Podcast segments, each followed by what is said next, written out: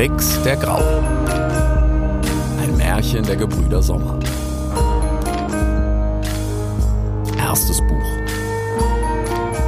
Das Monster in den Donnerbergen. Kapitel 2. Von Haufen, Hehl und Hirschen. Schau! rief Uatu und stocherte mit seinem Schnabel in der losen Erde unter einem blühenden Feuerdorn. Die Morgensonne stand tief im Osten und Rix war noch ganz verschlafen, als der Rabe bereits freudig krähend den Waldboden umgrub. Das Zählen lernt sich am besten beim Haufenlegen. Und dafür wählt zunächst jeder mal einen Stein. Erfahrene Haufenleger sprechen von Steinen, aber man nimmt eigentlich immer das, was gerade da ist. Du hast allerdings Glück. Ich kenne ein Eichhörnchen, das auch gerne mal einen Haufen legt. Und es müsste eigentlich hier irgendwo in der Nähe einige Steine. Ah, ein verdammt cleveres Kerlchen übrigens, das Eichhörnchen. Es weiß ganz genau, wie man sie vergraben muss, ohne dass sie keimen. Ah, das ist gar nicht mal so einfach. Auch ein bromisch guter Haufenleger hat sofort Bömmels Haken erkannt. In die Falle ist bislang noch jeder Anfänger getappt. Allerdings kann er nicht einen Happen lang stillhalten. Dazu ist er noch ein schreckliches Plappermaul. Hat zu allem eine Meinung und von nix. Äh, ah ja, äh, willst du die Eicheln oder die Nüsse? krähte Uatu plötzlich. Was? fragte Rix unsicher. Eicheln oder Nüsse? Gut, dann nehme ich die Nüsse. Wenn du dich nicht entscheiden kannst, werden immer andere für dich entscheiden. So ist das Leben. Quah! sagte Uatu und schaufelte mit seinem Schnabel eine beeindruckende Menge an Eicheln und Haselnüssen aus einem mit Laub bedeckten Erdloch. Okay, sagte Rix. So, pass auf. Mit jedem Zug legt man drei Steine. Eins, zwei, drei. Du erinnerst dich, was das ist? fragte Uatu. Äh, das ist ein. Äh. Rix überlegte. Richtig. Drei sind ein Häufchen. Das Häufchen, musst du wissen, ist der Schlüssel der Zahlen und somit auch der Schlüssel zur Welt, wie ich dir schon bald zeigen werde. Nun hat jeder dieser drei Steine eins, zwei, drei, vier Seiten, an die man anlegen kann. Norden, Süden, Osten, Westen. Erfahrene Aufleger sprechen von Anlegen, aber ein bisschen Platz zwischen den Steinen muss man schon lassen. Pass auf, ich zeig's dir. Ah! sagte Uatu und legte drei Haselnüsse nebeneinander auf den Waldboden. Das hier ist ein Stamm. Den kannst du als Nord-Süd-Stamm legen, auch Hochstamm genannt. Oder als Ost-West-Stamm, auch Flachstamm genannt. Dann gibt es noch den Knick, um genau zu sein, den Nordostknick, den Nordwestknick, den Südwestknick und den Südostknick, sagte Uatu und schob routiniert die Nüsse mit seinem Schnabel umher. Das sind alle Blätter, die du legen kannst. Bei Häufchen in Formation sprechen erfahrene Aufleger von Blättern. Äh, nun legt jeder abwechselnd ein Blatt. Das muss an mindestens eine freie Richtung eines bereits liegenden Steines angelegt werden. Der Erste, der mit seinen Steinen einen Haufen legt, hat gewonnen. Ganz einfach. Uah! krähte Uatu. Okay. Und, und, und wie geht ein Haufen? fragte Rix. Ein Haufen ist genau ein Häufchen hoch und ein Häufchen breit. Man kann auch sagen, ein Häufchen Häufchen. So. Noch Fragen? Ja? Gut. Das Zählen ist ein Geheimnis, das sich nur dem Fragenden ergibt. Fang du doch einfach mal an. Rix blickte scheu auf Uatu. Dann nahm er sich nacheinander drei Eicheln und legte sie sachte nebeneinander auf den Waldboden. Ah ja, ein Flachstamm. Solides Blatt, klassischer Anfang, krähte Uatu, legte dann wortlos seine drei Steine zu einem Hochstamm an die freie Südseite der mittleren Eichel und blickte Rix tief in die Augen. Du bist dran. Rix blickte auf das entstandene Kreuz und überlegte lang. Dann legte er über jede seiner Eicheln noch eine zu einem doppelten Flachstamm. Ha! Sehr gescheit, mein grauer Freund. Du treibst mich vor dir her. Siehst du, ich muss jetzt unbedingt reagieren, sonst legst du mir mit deinem nächsten Blatt schon einen Haufen. Ja, sehr schön. Aus dir kann mal ein ordentlicher Haufenleger werden. Ah! krähte Uatu stolz und konterte mit einem trockenen Südostknick. Boom! Das wird jetzt aber sicher kein Haufen mehr. lachte der Rabe und stolzierte wippend auf und ab. Schließlich setzte er sich wieder vor die Steine, blickte Rix tief in die Augen und sagte Du bist dran. Als plötzlich zwei kichernde Wildschweinfrischlinge aus den Büschen purzelten. Sie waren sehr jung, kaum größer als Uatu, und trugen noch ihr geflecktes Frischlingsfell. Nun blickten sie mit großen leuchtenden Augen auf Rix und flüsterten. Hi, sagte der erste der beiden dann und machte einen Schritt auf Rix zu. Bist du ein Wolf? Willst du uns fressen? Können wir verhandeln? fragte er neugierig und trotz des finsteren Gesprächsgegenstandes gänzlich furchtlos.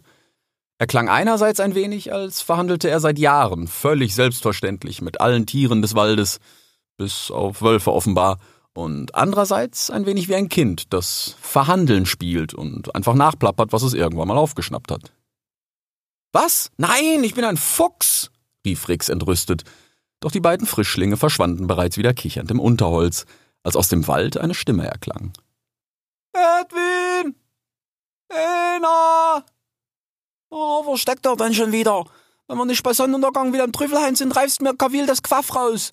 Und du kommst schon, müsst ihr mir immer solchen Ärger machen. Ena! Edwin! Eine junge Wildschweinbache trat zwischen den Bäumen hervor, und Rick sah, dass sie ungefähr so alt sein musste wie er, denn sie hatte die gefleckte Tarnfärbung des Frischlingsfells längst abgelegt und war auch viel größer als Edwin und Ena und doch noch lange nicht voll ausgewachsen. Jedenfalls hatte Rix schon deutlich größere Wildschweine in den Wäldern gesehen, aber keines jemals von so nah. Dann sah sie schüchtern mit ihren dunkel leuchtenden Augen in die seinen. Oh, hallo, Entschuldigung, Herr Fuchs. Äh, ich, ich wollte Sie nicht stören. Ich suche nur meine Geschwister, wissen Sie? Haben Sie zufällig zwei kleine Frischlinge gesehen? Rix blickte hilfesuchend zu Uatu, der auf einen Ast geflattert war und so tat, als würde ihn das alles nichts angehen. Ach, wo habe ich denn meine Manieren? Mein Name ist Hel, Tochter der Kavil. Möge Ma euch immer lecker nähern. Rix blickte wieder zu Uatu, der uninteressiert sein Gefieder putzte. Ich, äh, ich, ich bin Rix, Sohn der, Sohn meiner Mutter. Äh, möge Ma auch euch. Da krähte Uatu plötzlich von seinem Ast herab. Typ! Bist du ein Wildschwein? Was? Nein, sagte Rix verunsichert. Dann red auch nicht wie ein Wildschwein. Hast du schon mal einen Fisch zwitschern gehört? krähte der Rabe und widmete sich wieder seinem Gefieder. Rix wandte sich leicht verlegen wieder der Bache zu. Er sammelte sich kurz, atmete tief durch und sagte dann in bestimmtem Ton Hallo Hel, schön dich zu treffen. Ich bin Rix, der Graufuchs. Deine äh, Geschwister Ena und äh er zögerte. Edwin, rief Hel. Ein ganz vorwitziger. Irgendwann wird er noch aus Neugier einem Wölf ins Maul springen. Und andauernd stiftet er die kleine Ena zu Unfug an. Oh, Sie sind mir in der letzten Woche gleich dreimal ausgebüxt. Bitte sagt mir, habt ihr ihn gesehen? Oder, oder, oder hat er euch gar Ärger gemacht, Rix der Graufuchs? Oh, das täte mir wirklich schrecklich leid, sagte sie entschuldigend und blickte verlegen zu Boden. Dabei schien es ein wenig, als mochte sie Rix bereits mehr, als Wildschweine und Füchse sich für gewöhnlich mochten. Was? Nein, kein Ärger, gar nicht. Äh, aber ja, die beiden haben wir gerade gesehen. Das kann doch keine drei Happen her sein. Die sind in Richtung Norden, da ins Unterholz gehuscht. D da rein. Rix deutete mit seiner Schnauze auf den Haselnussbusch, in den erst Edwin und dann Ena verschwunden waren. Oh, wirklich? Hel strahlte ihn an, und für einen kurzen Moment drückte sie freudig, aber auch zärtlich, ihre Schnauze an die seine. Rix wusste kaum, wie ihm geschah. Er hatte noch nie die Schnauze eines Weibchens berührt, außer der seiner Mutter, aber das hier war etwas völlig anderes. Es wurde ihm ganz warm in seinem Bauch und die Beine wurden ihm weich wie Zweige, und doch fühlte er sich stark wie eine große Eiche. Dann verschwand auch Hel in den Haselnussbusch, aber nicht, ohne sich noch einmal umzudrehen und zu rufen. Danke, Rix der Graue, ihr seid ein wirklich fabelhafter Fuchs. Möge Ma euch immer lecker nähern. Rix drehte sich verschämt ab und wollte dann doch noch etwas sagen wie Ach was, oder ihren Gruß, möge Ma euch immer lecker nähren, erwidern, den er durchaus freundlich fand, ob man nun ein Wildschwein war oder nicht, doch Hel war längst verschwunden.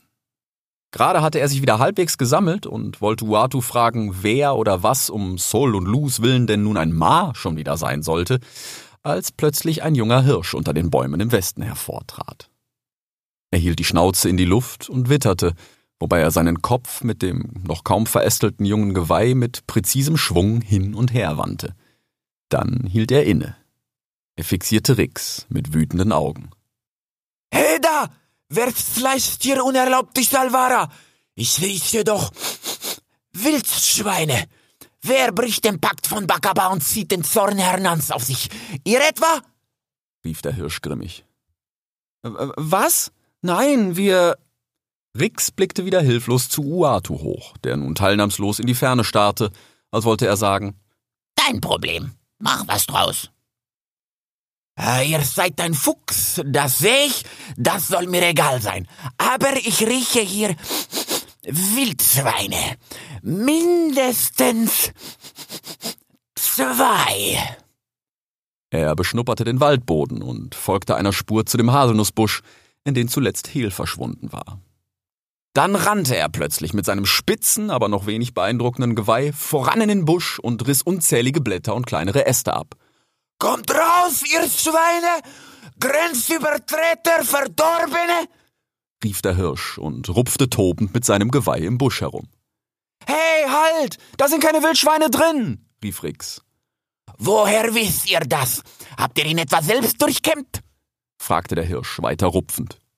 Nein, rief Rix.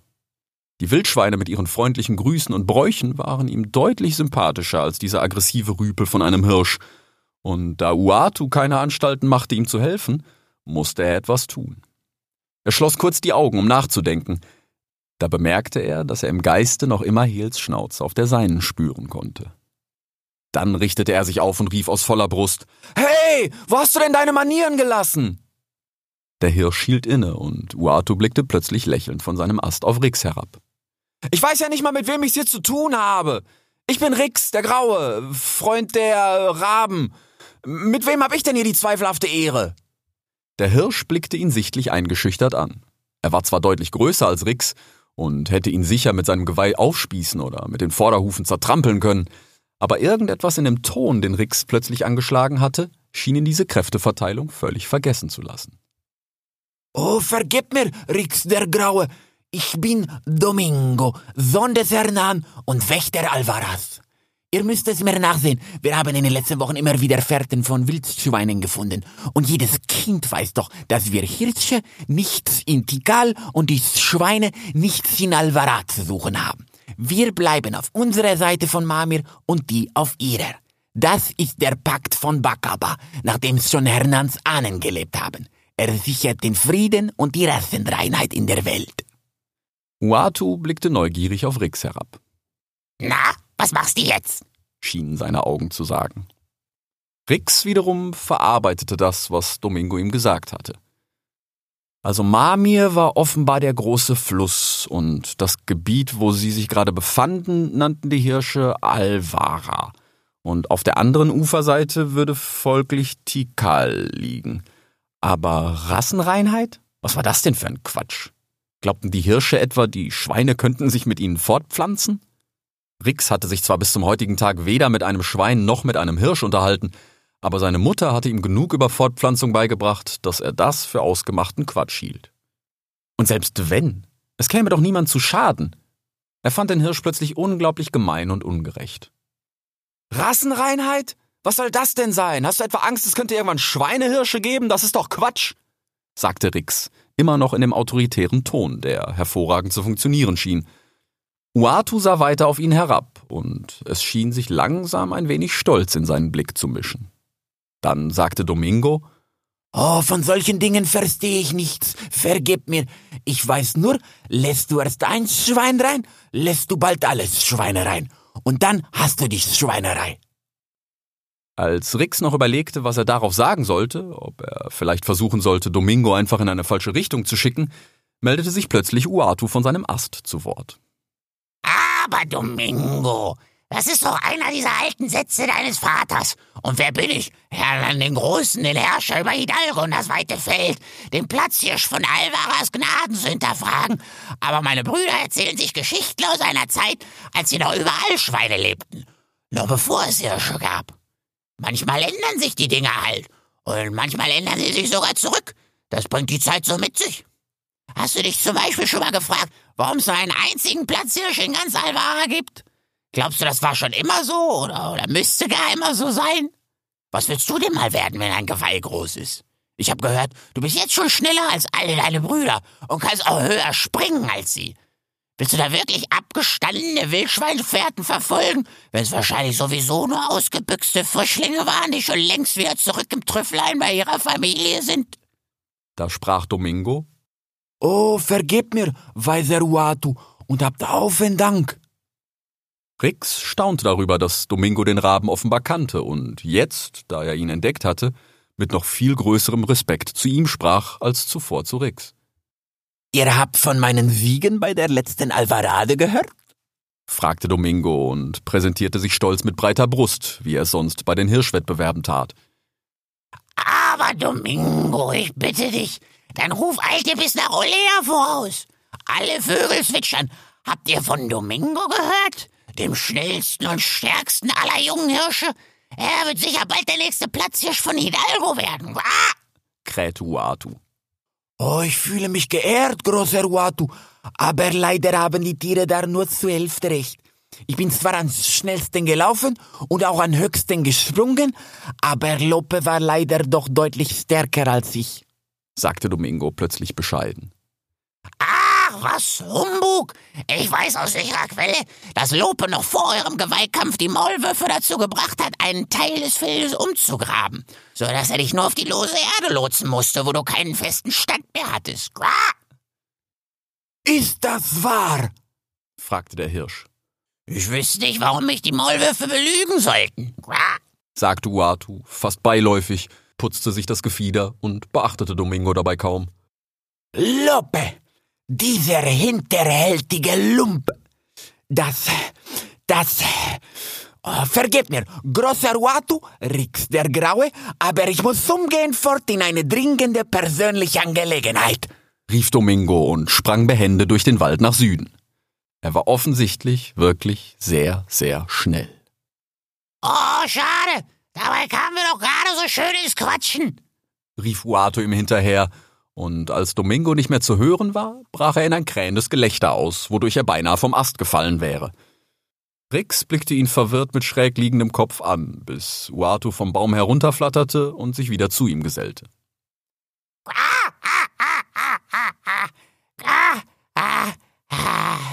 Ach ja, die Hirsche und die ewige Schwanzvergleich. Es ist immer dasselbe. So, wo waren wir? Ah ja, ich hatte gerade einen Knick gelegt, richtig? Oh, schade. Alles von unserer Sportskanone zertrampelt.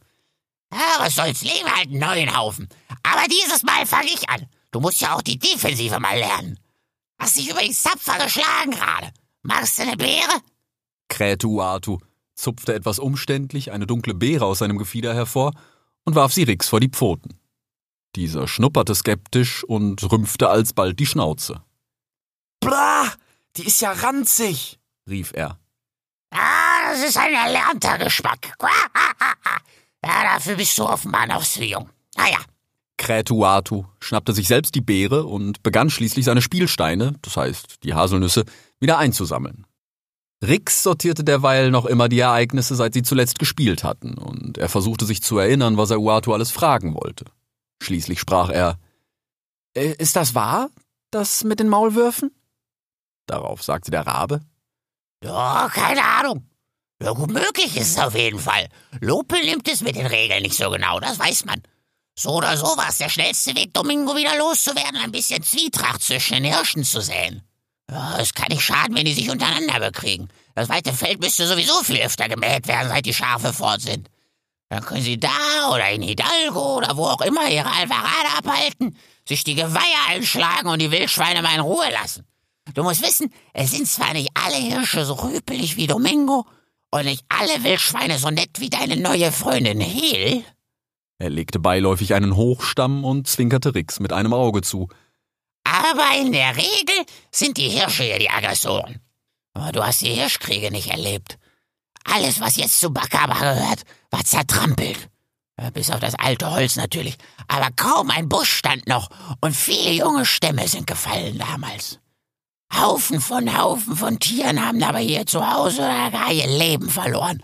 Und das alles nur, weil die Hirsche seit Generationen beigebracht bekommen, die eindringenden Wildschweine zu hassen. Dabei waren die doch tatsächlich zuerst hier.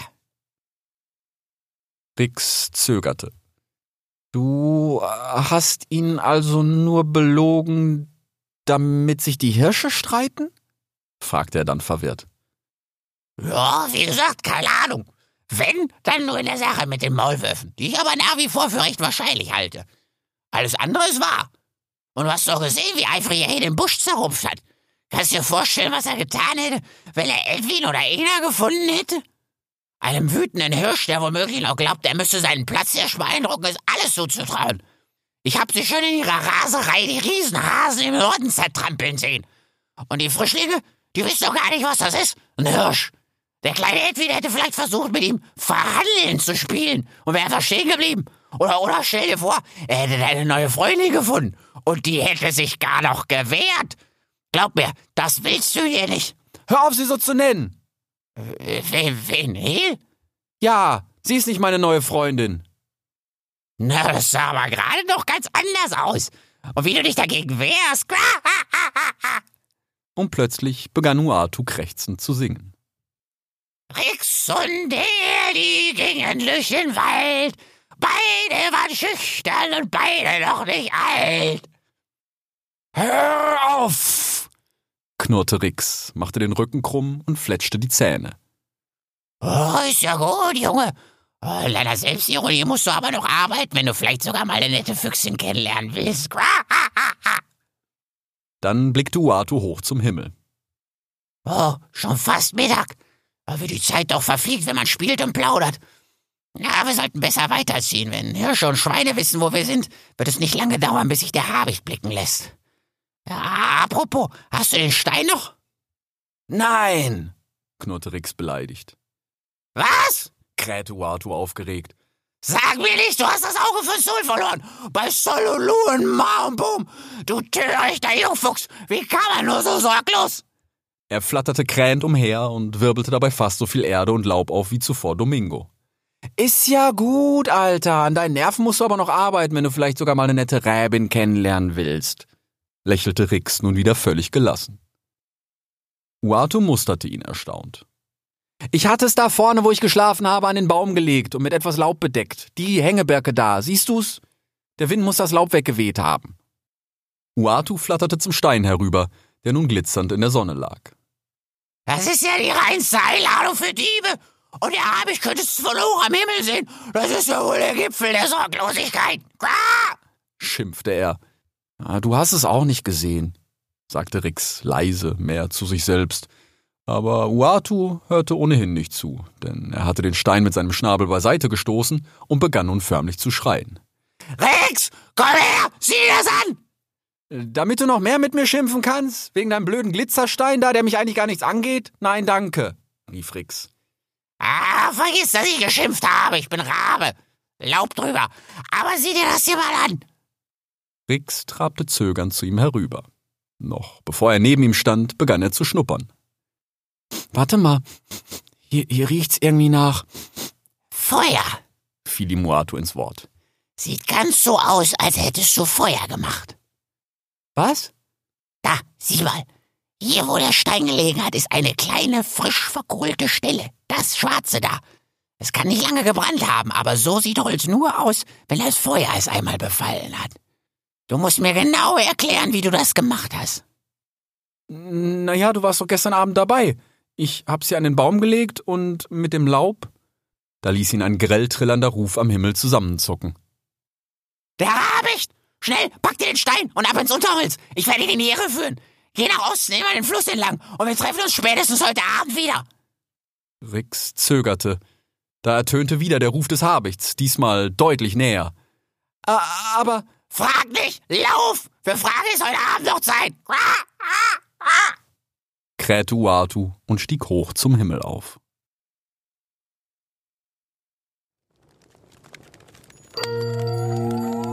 Sie hörten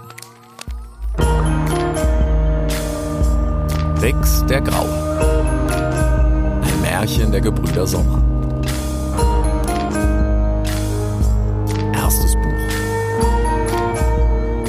Monster in den Donnerbergen.